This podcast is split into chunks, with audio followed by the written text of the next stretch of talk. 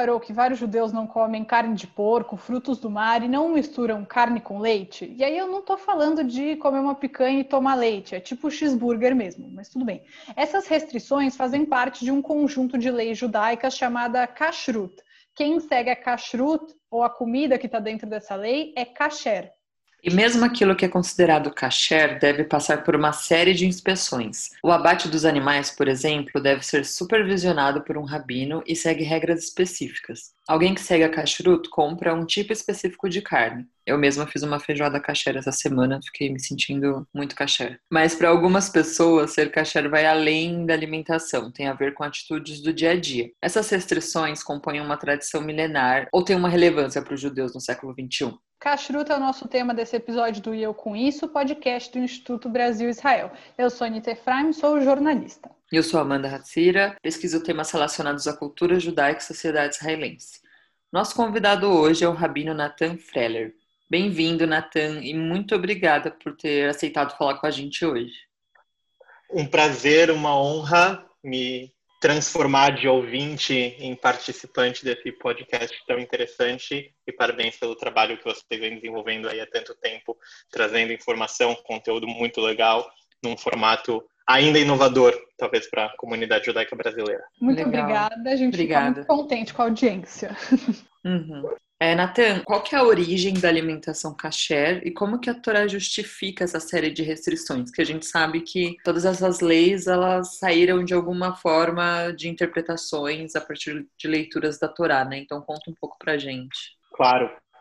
É, vamos entender então um pouquinho como que funciona o processo de criar leis judaicas a partir da Torá. O que, que isso significa? Né, a gente fala que a Torá tem 613 mandamentos, mitzvot. Uhum. Tem uma lista, tem uma, uma parte da Torá que se encontra a lista? Não. A Torá não foi feita, não foi escrita de uma maneira como um código de lei para você abrir e seguir. E o judaísmo que a gente vive hoje, a gente chama de judaísmo rabínico. O que, que eu quero dizer com isso? O judaísmo rabínico ele sofreu uma grande influência dos primeiros rabinos, uh, mais ou menos há uns dois mil anos atrás, é quando esse processo começa. Está ligado também à destruição do templo em Jerusalém no ano 70. E até então, os textos da Torá tinham um papel numa sociedade que era centralizada no templo, nos sacrifícios, né, nas oferendas que eram trazidas até o templo, e feita pelos Koanim, pelos sacerdotes. E esses três pilares, as oferendas, o templo e o sacerdote, mudaram naquele momento. O templo passa a ser a casa de estudo e a sinagoga, o sacerdote passa a ser o rabino e as oferendas, os sacrifícios passam a ser a reza. Então a gente está falando realmente de um, de um tripé importante para a religião que sofre uma grande mudança naquele momento. Então sempre que a gente for falar de o que, que a, os rabinos entendem hoje sobre qualquer coisa, nem sempre as respostas do que a gente está procurando vai estar diretamente na Torá, porque a gente, na verdade, brinca que o judaísmo não é uma religião da Torá, ele é a religião da interpretação da Torá. O que importa não é o que está escrito, o que importa é o que a gente faz com o que está escrito, a nossa interpretação, é o significado que a gente dá àquilo. E a kashrut não é diferente. A kashrut também passa por esse processo, enquanto na Torá existem pequenos uh, textos com algumas leis muito importantes, uh, o desenvolvimento que a gente tem hoje em dia, e como a gente vai entender a Kashrut de dois mil anos para cá, vai ser bem diferente. Então, por exemplo, na Torá fala que você não pode cozinhar o bezerro no leite da mãe. Essa frase é falada três vezes. Então, não tem mais nada sobre separar carne e leite, que hoje é uma coisa básica e parte de qualquer uh, sistema tradicional de kashrut. Uh, mas na Torá não fala isso. Tem três vezes que não pode uh, cozinhar o bezerro no leite da sua mãe. E os rabinos interpretaram que, como tem três vezes essa mesma lei, pensando no contexto, como elas estão relacionadas, em que, em que parte da Torá que elas estão, cada uma delas, na verdade, elas vão ensinar três coisas. Você não pode comer carne e leite juntos, você não pode cozinhar carne e leite juntos, e você não pode ter nenhum benefício de carne e leite juntos. Então, por exemplo, eu não poderia ter um restaurante que eu ganho dinheiro vendendo cheeseburger. Então, porque está escrito três vezes, os rabinos vão derivar três proibições diferentes, porque não é ao Léo que tem três vezes, mas tem um motivo nessa interpretação rabínica para chegar a essas conclusões. Então tem pequenos versículos assim da Torá que dão para a gente a fonte, mas aí a grande realmente mudança e, e criar o sistema da kashrut vai ser parte do judaísmo rabínico. Na Torá tem, por exemplo, uma lista de animais que são permitidos e animais que são proibidos. E daí que vem o termo kasher. Kasher, na verdade, quer dizer próprio para o consumo. E então tem alguns animais que são puros, que são permitidos para o consumo, são próprios, são kasher, e outros que não são. Não tem um conceito filosófico de por que esse animal, por que aquele animal. Tem uma lista de animais. Esses podem uhum. e esses não podem. Então, é realmente por aí que vai esse desenvolvimento rabínico e criando as leis ao longo do tempo. Natan, você é, fez a preparação para ser shohet, que é a pessoa que mata o animal de forma adequada a kashrut. Que forma é essa e por que, que existe uma forma diferente de matar o animal para que ele seja considerado, que a carne dele seja considerada kasher? Ótima pergunta. É, eu tive a oportunidade, três anos atrás, estudando em Israel, para começar os meus estudos né, nessa área. Nunca na minha vida pensei que um dia eu ia me tornar um shohet e, e fiz o curso para abate de aves. Tem algumas diferenças entre o abate de aves e de mamíferos. Mamíferos é um pouco mais complicado, então comecei e fiz o curso de aves, pegar um pouco mais de prática quem sabe em algum momento eu vou para a segunda parte. E na Torá, de novo, não tem nada muito específico de como fazer isso, até porque na Torá em si, a gente fala muito de abate de animal para fins de sacrifício, que no Talmud, na literatura rabínica, a gente vai chamar isso de Kodashim, dos sacrifícios sagrados. Uhum. E os sacrifícios rulinos, sacrifícios ordinários, que seria para você comer no dia a dia, não tem nada sobre isso na Torá.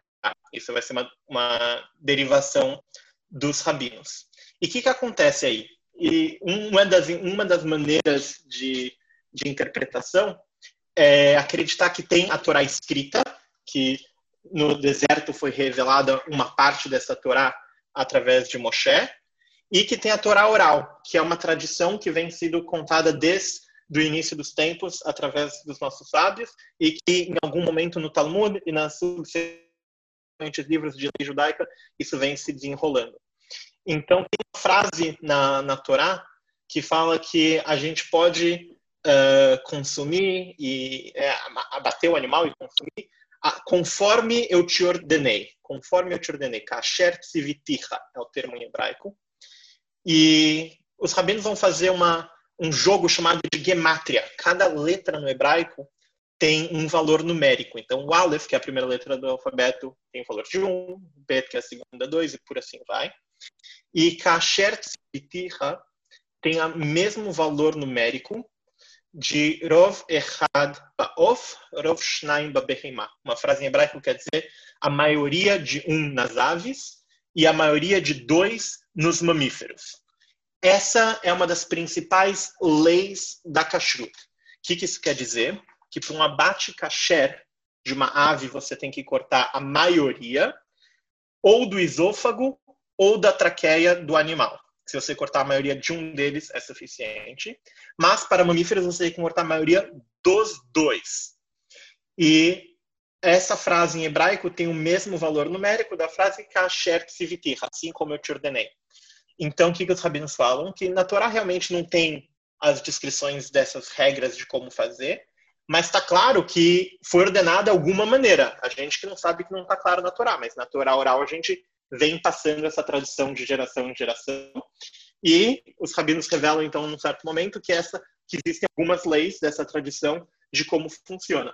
Então, por exemplo, essa de cortar o simanimo, a traqueia e o esôfago, uma das principais leis, que é um corte feito no pescoço e que tem que ser um corte que você não para. Então, se você começar a cortar, parar o corte, voltar a cortar, isso não é Se você apertar a faca, tentar usar com pressão, não é caché. Tem algumas coisinhas no, no como fazer que realmente foram desenvolvidas ao longo do tempo e a gente pode ver, inclusive, como a tecnologia influenciou nisso. Na época do Talmud, você podia fazer isso com qualquer uh, utensílio, seja vidro, qualquer coisa que corta, você poderia fazer, desde que isso não fosse algo que tivesse preso na terra. Você não pode pegar uma planta, uma, uma árvore, enquanto ainda está na, no chão e usar para isso. Conforme foi se desenvolvendo o metal e o aço, hoje em dia existem facas específicas feitas para isso e que hoje em dia só pode se usar a melhor faca possível. Um metal muito bom que eles conhecem, que se faz, e que qualquer outro que você vai usar não vai ser um corte tão bom. Então os rabinos começaram a proibir essas outras coisas. Então essa lei também se desenvolve junto com a gente através do tempo e com a tecnologia que é disponível para a gente. Uhum. É, teoricamente, ser kasher é uma obrigação de todo judeu, né, religioso. Assim como fazer as três rezas diárias, guardar o Shabat e tantas outras leis. Mas ser kasher traz algum benefício para o judeu? Se sim, você pode dar alguns exemplos? Primeiro, eu quero questionar um pouco a, a pergunta. Você falou que, teoricamente, ser kasher é uma obrigação de todo judeu religioso. Não necessariamente. Existem várias maneiras da gente ser religioso eu diria que a minoria dos judeus do mundo entendem as obrigações rituais como uma obrigação. Uma questão estatística. A minoria dos judeus do mundo entendem isso como uma obrigação.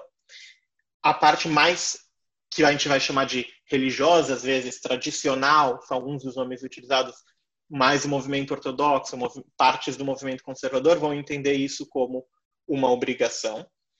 E muitos outros vão entender isso como talvez uma opção, uma uma parte mais identitária, né, uma parte de como nós judeus praticamos, mas não necessariamente uma, uma questão de obrigação.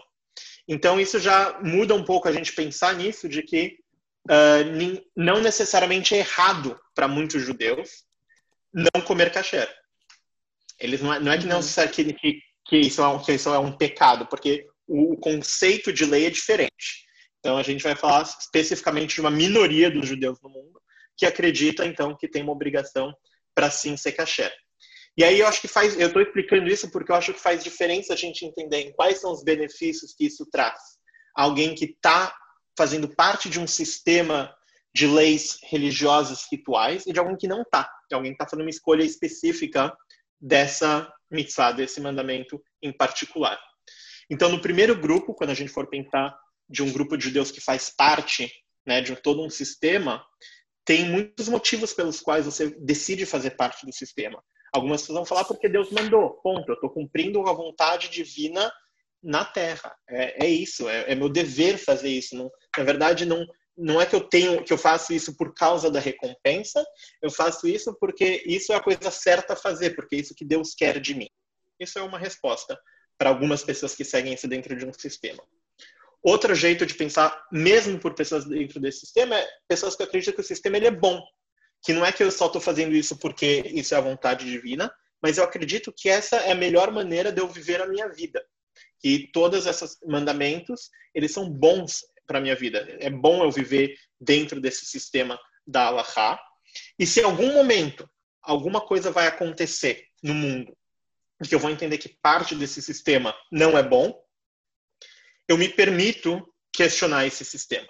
Por exemplo, o exemplo que eu dei de que coisas que você vai usar para cortar. No momento que você viu que o vidro não é tão bom quanto uma faca, você para de usar, permitir o vidro. A gente vai fazendo essas mudanças ao redor, ao longo do tempo, de acordo com o nosso entendimento da vontade divina, de que seja um sistema, acima de tudo, ético, moral, né? que esses valores sejam preservados. Se você vê que tem alguma prática dentro desse sistema que é imoral, você tem que questionar esse sistema e falar: estamos nós entendendo direito esse sistema na nossa realidade, no nosso tempo, e ver como que isso uh, se aplica na nossa vida. Então, uma coisa é o sistema inteiro, você acreditar que o sistema inteiro te beneficia de alguma maneira, mas também pensar kashrut em especial. Então, tem algumas opiniões que eu gosto muito que falam sobre uh, por que, que é interessante fazer. E nada disso está na Torá. Como eu falei, a Torá realmente não está focada nisso isso é o que pode, isso é o que não pode, isso não, não é uma coisa que você vai encontrar diretamente lá. Mas, por exemplo, o Rambam, o Maimonides, famoso rabino que viveu na Espanha e no Egito, uh, no século 11, 12, 13, por aí, uh, ele tinha uma crença de que a kashrut ela é boa para o corpo. Ele achava que era como se fosse uma dieta, que é mais saudável você uh, seguir as regras da kashrut. E tem muitos questionamentos médicos sobre isso. Você pode comer chocolate e Coca-Cola a vida inteira e ser caché. Isso não quer dizer que isso é bom para sua vida. E o Maimonides ele entendia que na verdade realmente separar carne de leite é bom, não comer porco é bom. Ele entendia que algumas dessas coisas realmente faziam bem para o corpo. Já o Narmanides, o Ramban, outro sábio medieval também da região da Espanha, ele fala o contrário, que isso na verdade é bom para a alma, porque várias das leis da Kashrut ajudam na verdade a gente a formar o nosso caráter, formar os nossos valores. Então, por exemplo, você ter compaixão com os animais, que é uma da, dos valores que está presente na Kashrut, a gente vê isso através de várias das leis mais técnicas. A gente está, na verdade, trabalhando a nossa capacidade de ter compaixão. Então, cada uh, ação que a gente faz no ambiente ritual, na verdade, quer, de alguma maneira, modificar a nossa alma e a maneira como a gente se relaciona com as pessoas ao nosso redor. Então, é importante cuidar dos animais. Os animais também são criaturas divinas com seu, sua, seu valor dentro da, do mundo. Tem um conceito de tsar, balei, haim, que aparece da Torá, em que a gente não pode causar nenhum tipo de uh, dor no animal que não seja uh, necessária. Né? Não pode, por exemplo, a gente não pode pegar dois animais diferentes, com forças diferentes, para puxar a mesma carroça. Porque aí o animal que é mais fraco vai ter que fazer mais esforço para acompanhar o outro. Isso não pode, por Sar Balei Haim. Da mesma maneira, várias outras coisas relacionadas a Kashrut também se aplicam assim. E eu gosto muito dessa, dessa opinião, de que realmente muitas das questões do ritual e da kashrut específico, na verdade, tem como objetivo mudar quem nós somos. E para mim a experiência de ter já matado um animal que eu mesmo comi, ter tido essa experiência mudou completamente toda a minha relação com a comida em geral e com a carne em, em específico. Realmente, é, eu tenho como objetivo pessoal, em algum momento, apenas comprar e comer carne uh, que eu mesmo consiga é, fazer o abate. Agora tenho que não é todo mundo que tem essa oportunidade, né? Convenhamos que. Então, é até 100 anos, na verdade, até 100 anos atrás, essa era a realidade. Na verdade, era muito mais uhum. fácil isso do que comprar, né? Talvez não 100, talvez 200, 300. Hoje em dia já mudou bastante. Sim. Mas um dos lugares mais fáceis, na verdade, para achar e, e, que eu acho, na verdade, é um, é um, um aspecto interreligioso muito interessante, eu costumo ir em lugares halal, lugares de muçulmanos que eles têm uh, a tradição de ter carne fresca e como eles entendem que eles têm as restrições deles, eu chego lá, explico o que eu preciso e eles super me ajudam. Tem um grande amigo que eu fiz aqui em Los Angeles, o Abdul, fica mais, mora mais ou menos uma hora e meia de mim, eu vou lá e a gente faz o abate e ele super ajuda a gente, é um cara super gente boa. E isso realmente muda. Eu hoje quase não como mais carne, justamente por todos é, esses conceitos e entender que o nosso relacionamento com a comida realmente precisa ser questionado. A gente hoje faz parte de uma sociedade onde isso é, é muito forte, que, né, famoso ditado, somos o que comemos, né? Eu realmente acredito nisso. Eu acredito que faz diferença mesmo a maneira como a gente traz santidade para nossa vida, a maneira do nosso comportamento através das, das nossas práticas. É, Natan, uma coisa que eu queria te perguntar é se tem diferença nas, nas regras, nas leis, nas tradições da Kashrut, é, das diferentes vertentes judaicas. Então, é, se, por exemplo, na ortodoxia tem alguma lei, uma regra que não tem é, para as linhas progressistas, por exemplo, e se dentro das escolhas que cada um pode fazer, que você citou, dá para a pessoa ser meio kasher, existe isso, então eu opto por é, não comer carne de porco, mas não vou abrir mão de comer o meu cheeseburger. Isso faz algum sentido dentro da tradição?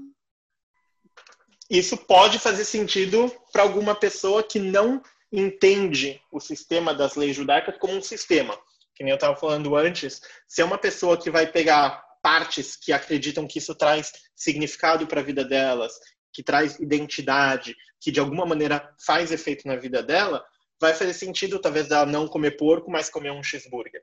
Para alguém que faça parte do sistema da Allahá, das leis judaicas, isso vai sair um pouco estranho, né? Porque na verdade você está comprando um, um sistema como um todo né? E aí fica um pouco mais complicado.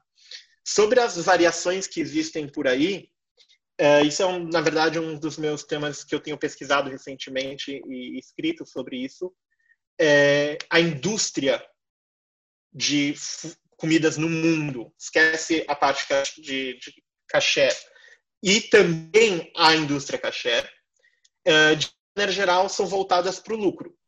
Qualquer. Tem alguns uh, acadêmicos que falam qualquer modelo baseado como objetivo no lucro que for tratar com vidas animais, de alguma maneira vai acabar fazendo uma coisa que não é da melhor maneira possível. Porque eles têm que fazer rápido, eles têm que armazenar mais em menos espaço, é, todos os problemas que a gente tem de viver no mundo uh, consumista, globalizado, capitalista no qual vivemos. Então, existem algumas empresas que tentam minimizar uh, todas as questões que podem existir. Então, existiram muitas críticas à indústria kasher ao longo das últimas décadas, em especial nos Estados Unidos, onde eram confinados os animais, isso não era bom para os animais. E, e, alguns começaram a mudar, e aí o preço aumentou muito. Então, hoje, se você quiser ter uma carne que é feita pelas empresas que têm a melhor qualidade ética em todo o processo, ela vai ser muito mais cara. E, obviamente, tem brigas internas sobre certificações. Então tem um rabino tal que dá uma certificação, outro que dá outra, um fala que a do outro é mais kasher, só aceito desse, só aceito daquele, e que tem a ver com uh, uma parte de tradição, de que pessoas vêm de diferentes lugares e têm tradições diferentes, e uma parte de mercado, né, que essas pessoas ganham dinheiro através desse tipo de certificação, e isso, infelizmente, atrapalha, na minha opinião, trazer a santidade através da comida. O movimento conservador aqui nos Estados Unidos ao longo dos últimos 10, 15 anos, tem trabalhado muito nessa área. Chegaram a con construir um projeto chamado Magen Tzedek, que tinha como objetivo que, além da certificação da Kashrut nos aspectos rituais, certificasse também que todas as empresas envolvidas no processo paguem seus funcionários de acordo com as leis locais e que outras questões fora do ambiente ritual também sejam garantidas. E dá como se fosse um certificado de que isso é kasher numa questão social. Em Israel existe a Tav Hevrati, feita pelo Bemagalei Tzedek, uma ONG, que há mais de 10, 15 anos começaram com essa ideia. Eles tinham um projeto muito interessante que eles te davam tipo um cartão de visita. E quando você ia num restaurante que seguia tanto as leis para pagar todos os funcionários de acordo com a lei e te fosse acessível para pessoas com todos os tipos de necessidades especiais, seja o menu em braille, acessível para cadeira de roda. Se isso tivesse ok, eles davam uma certificação social para esse restaurante. E aí você tinha tipo um cartão de visita e quando você pagava a conta, você deixava um cartãozinho lá falando: "Eu vim aqui porque eu valorizo você por causa desses valores". E tentar com que isso pegasse e que as pessoas vissem que realmente isso vai influenciar em alguma hora no bolso. Vocês vão parar de vir aqui se a gente não cuidar dessas coisas e tentar mexer com o mercado dessa maneira. E também em Israel tem um, um outro problema que muitas das questões rituais religiosas judaicas são centralizadas por um órgão governamental. Então imagina todos para que em qualquer ambiente no mundo você vai ter o entre o público e o privado, né, o que é governamental e o que não é. E existe um monopólio em Israel sobre quem pode dizer o que é kasher e o que não é kasher. Mas, obviamente, já existem grupos uh, de rabinos, um dos mais famosos é o Tzohar, que dá uma certificação de kasher fora do rabinato chefe de Israel e que também estão tentando fazer isso pegar e mostrar, olha, gente, a gente é super sério e a gente está preocupado com também outras coisas e a gente não está cobrando da mesma maneira que cobra o rabinato-chefe, que aí faz parte de todo um sistema político-econômico uh, implementado há décadas no país. Então, uhum. não é necessariamente entre ortodoxo e conservador só que vai existir uh, certas diferenças, mas também uh, muitos projetos que vão surgindo de pessoas que realmente, pela questão mais ética, moral, estão questionando a questão do ritual, que um não pode ser desligado do outro. A gente não pode falar que é kasher algo que segue todos os preceitos da kashrut, mas que não segue uh, ame ao próximo como a ti mesmo e que você explore uh, trabalhadores dentro do seu processo. Não faz, não faz o menor sentido que isso uhum. faça seja algo kasher. E aí começam a extrapolar um pouco também que é esse termo que é kasher. Acho que hoje na comunidade judaica no mundo inteiro o termo kasher é usado realmente para muita coisa. né? Você pergunta se essa pessoa é kasher, se esse talita é kasher, se começa a usar kasher para esse negócio, esse business que a gente vai fazer agora, é kasher ou tem dinheiro sujo aí no meio? Então, kasher se tornou realmente um, um termo que você pode usar para qualquer coisa apropriada, correta, uhum. e que os valores que estão por trás são essenciais nisso.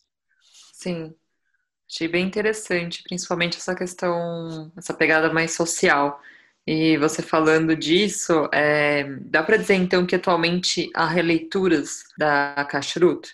Por exemplo, a Kashrut pode ser vista como uma forma de vida para além da alimentação, relacionando com vegetarianismo e veganismo? Como que você definiria a Kashrut da modernidade? Eu acho muito legal que você trouxe a questão do vegetarianismo e do veganismo, mas eu falaria que em vez de expandir esse, esse termo kasher, kashrut, para uma vida mais ampla e tal, uh, já tem para mim um termo para isso, chama judaísmo. A kashrut é uma parte do judaísmo em que uhum. trabalha com a questão da alimentação. Mas todo o sistema de valores e práticas judaicos estão justamente para ajudar o judeu a ter uma vida de significado, uma vida de moral, de ética, onde todos esses valores que a gente cultiva como comunidade judaica, como povo judeu, possam ser aplicados. E por isso que as práticas judaicas são tão importantes no meu entendimento. Você pode ficar só falando sobre esses valores, mas aí falta como colocar eles na prática, fica uma coisa muito difícil. E por isso que elas ajudam justamente a gente transformar o valor em prática. Então, para mim, esse conceito ético e moral é a nossa religião. O judaísmo tem como pilar central que, que seja ético e moral. Uh, na questão de veganismo, vegetarianismo, uh, no paraíso, no Gan Eden, onde Adão e Eva, no início da Torá, estão, uh, eles são veg veganos, eu acho. Com certeza vegetarianos, mas, se não me engano, veganos. Uhum. E eles realmente, Deus apenas permite para eles comer frutas e, e, folhas e tudo mais. E só após a história da Arca de Noé, em que Deus vai permitir para o homem comer animais. Ou seja, isso vem como uma coisa posterior, como uma permissão, porque o homem sentia muita sede de comer carne. Isso vai aparecer em outros lugares também na Torá, que o homem só pode comer carne se for por uma questão de precisa se saciar dessa sede, mas que em geral não devemos comer carne. E o Talmud, que é o principal livro é, desse judaísmo rabínico, tem uma discussão muito interessante para quem depois quiser ver em Hulim 84a, que foi na verdade um dos textos que me fizeram querer estudar mais sobre todo esse tema e virar chorret. É, nessa discussão eles estão falando que uma pessoa só pode, na verdade, consumir carne de animal se ela realmente tiver um desejo sobre isso. E quando foi assim, não consegue mais aguentar. E que ela mesma, né, uma, a melhor maneira de, de fazer, garantir que isso seja feito dessa maneira, é que cada um vá lá e faça o abate do seu próprio animal. E que esse conceito é uma prática justamente para preservar esse valor. Então a gente quer tentar ao máximo não consumir carne, a gente entende que às vezes a gente quer carne. E aí depois os rabinos no meio dessa discussão, eles vão entrar numa uh, meio que num, num, como se fosse um meio campo assim, onde eles se sentem mais confortáveis. Vai, sexta-feira à noite. À noite de Shabat, você come carne e isso é teria que ser o suficiente para você. Isso é uma boa prática. E justamente foi isso tudo isso que eu decidi que eu queria tentar aprender mais sobre isso e ver se eu, era, se eu me sentia capaz de fazer isso. E eu fiz uma promessa para mim mesmo, que se eu não fosse capaz, que eu virar vegetariano. Para mim isso realmente faz sentido, que se eu não tenho a, a capacidade de tirar a vida daquele animal para comer, que eu não tenho o mérito, não tenho o, não posso me beneficiar realmente uh, da carne desse animal, porque não, eu não fiz o, o que é parte desse processo. Né? Eu brinco de contar para o pessoal, frango não nasce em prateleira do supermercado. Né? É, o processo da criação da, da, da comida é bem diferente do que o que a gente conhece hoje em dia. E tenho como objetivo, quem sabe, em breve, poder fazer um abate a cada um, dois meses, colocar alguns frangos no meu freezer, comer de sexta-feira à noite, para mim isso seria mais do que suficiente. Muito legal isso que você falou, Natan. Achei muito interessante. Não, nunca tinha ouvido falar dessa, de, desse relato, né? Que, não relato porque você não estava lá, mas você entendeu disso que você explicou para gente de que Adão e Eva, inclusive, tinham uma alimentação livre de carne. Achei isso muito interessante. E eu queria fechar, que o nosso tempo já está acabando, mas com uma pergunta mais de curiosidade, que muita gente já me perguntou e eu mal sei explicar a resposta, então vou perguntar para alguém que sabe. O que são selinhos que têm algumas embalagens de comida, que dizem como, por exemplo, BDK, que a gente vê no mercado e às vezes as pessoas veem isso e não entendem o que, que é esse selinho para comprovar que, que a comida é efetivamente kasher. Quem diz que a comida é kasher e por que, que tem que ter esse selinho? Tem muitas pessoas do, do mundo vegetariano e mais progressista aí com as questões do que a gente come e tudo mais, que falam se você não consegue entender um ingrediente dos que está na lista do pacote, você não pode comer é, que você tem que saber o que você está comendo. E se você for ver a maioria das coisas que a gente come hoje, muitas pessoas, eu inclusive, não sei, eu preciso pesquisar o que, é ah, aquele ingrediente com um nome que parece um elemento químico da, da aula do colegial. E a gente não sabe qual é a procedência dessas coisas, de onde elas vêm. E os selinhos, eles vêm para ajudar, justamente numa era onde é muito difícil a gente saber o que, que é kasher e o que, que não é pessoas que conhecem mais uh, avisam, olha, isso aqui a gente checou e é kasher, isso aqui a gente checou e não é kasher. A questão é, de novo, tem uma questão econômica, tem alguns que cobram, tem alguns que não cobram, uh, tem empresas que decidem fazer porque acreditam que isso, uh, principalmente aqui nos Estados Unidos, gostam de ter isso porque outras pessoas não judias olham para isso e acham que é mais saudável porque tem o selo kasher. Tem, tem pesquisas de marketing aqui que, que demonstram um pouco disso. E tem outros decidem não colocar justamente porque falam, meu público não tem interesse necessário, não estou focado no público caché e tem um custo que eu não quero passar para o meu consumidor.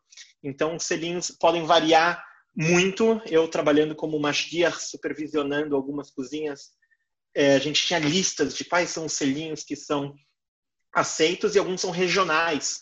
Então, o BDK, por exemplo, quer dizer Beit Din Kashrut, Tribunal Rabínico sobre as Leis da Kashrut, e ele é um selo brasileiro, são rabinos brasileiros que dão é, essa aprovação. E aqui nos Estados Unidos você tem centenas, alguns regionais, alguns nacionais, em Israel também. É muito comum você comprar vinho em Israel e às vezes você pode encontrar até sete selos, foi o máximo que eu pessoalmente encontrei, numa garrafa, porque eles querem garantir que eles podem vender para todo mundo, mas nem todo mundo aprova esse selo, aquele selo, então eles pagaram para todo mundo, tem sete selos para garantir que eles podem vender o vinho deles para todo mundo. Então, seriam isso, é só uma garantia de que alguém que conhece uh, as leis a fundo checou para você e aí você não precisa nem se preocupar em ter que entender cada um dos ingredientes. Eu, quando vejo que alguma coisa é vegana, por exemplo, isso, na verdade, para mim está dando o mesmo tipo de atestado de que eu sei o que está lá dentro. Né? Eu sei que não tem nenhum produto de origem animal, nem nada do tipo, e por isso eu me sinto confortável comendo alguma coisa que foi checada por algum uh, serviço regulatório para garantir que aquilo é vegano ou vegetariano. E eu como de lá sem nenhum problema, porque isso, na verdade, tem o mesmo objetivo do selinho, dizer para você o que você está comendo. E aí não precisaria de uma garantia de que todo o processo realmente foi, foi checado, aquilo para mim seria suficiente. Muito legal, Nathan, inclusive essa comparação.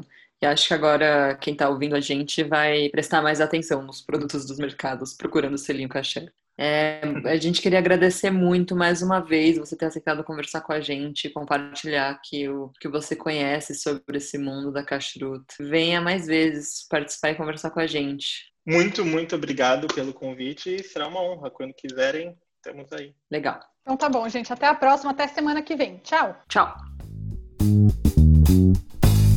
Eu Com Isso teve produção de Ana Clara Malca Burman e Anita Efraim, edição de Amanda Hatzira e apoio de Daniel Dueck, Marília Neustein e Rafael Cruxim.